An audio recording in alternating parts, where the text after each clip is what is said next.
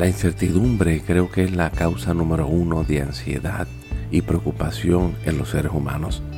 Cuando no sabemos qué va a ocurrir, eso provoca en nosotros temor, miedo, porque no sabemos qué va a pasar. Sin embargo, Dios siempre está presente y nos recuerda.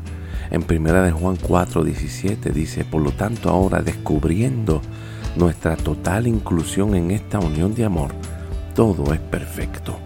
Su perfección no está comprometida por la oposición. Y dice, nuestra confiada conversación se hace eco de esta comunión aun cuando enfrentamos crisis. En el verso 18 dice, el temor no puede coexistir en este reino de amor. La perfecta unión de amor de la que estamos hablando echa fuera el temor. Lo opuesto al temor es el amor. Hay tres palabras en griego que definen amor. Sin embargo, la que describe el amor de Dios es la palabra agape.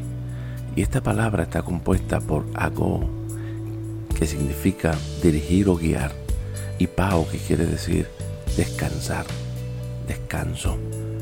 Por lo tanto, el amor de Dios no es otra cosa que aquello que nos abraza y nos dirige al lugar de descanso.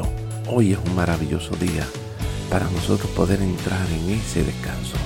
Tú y yo estamos siendo abrazados por Dios. Lo podemos sentir o puede que no lo sintamos.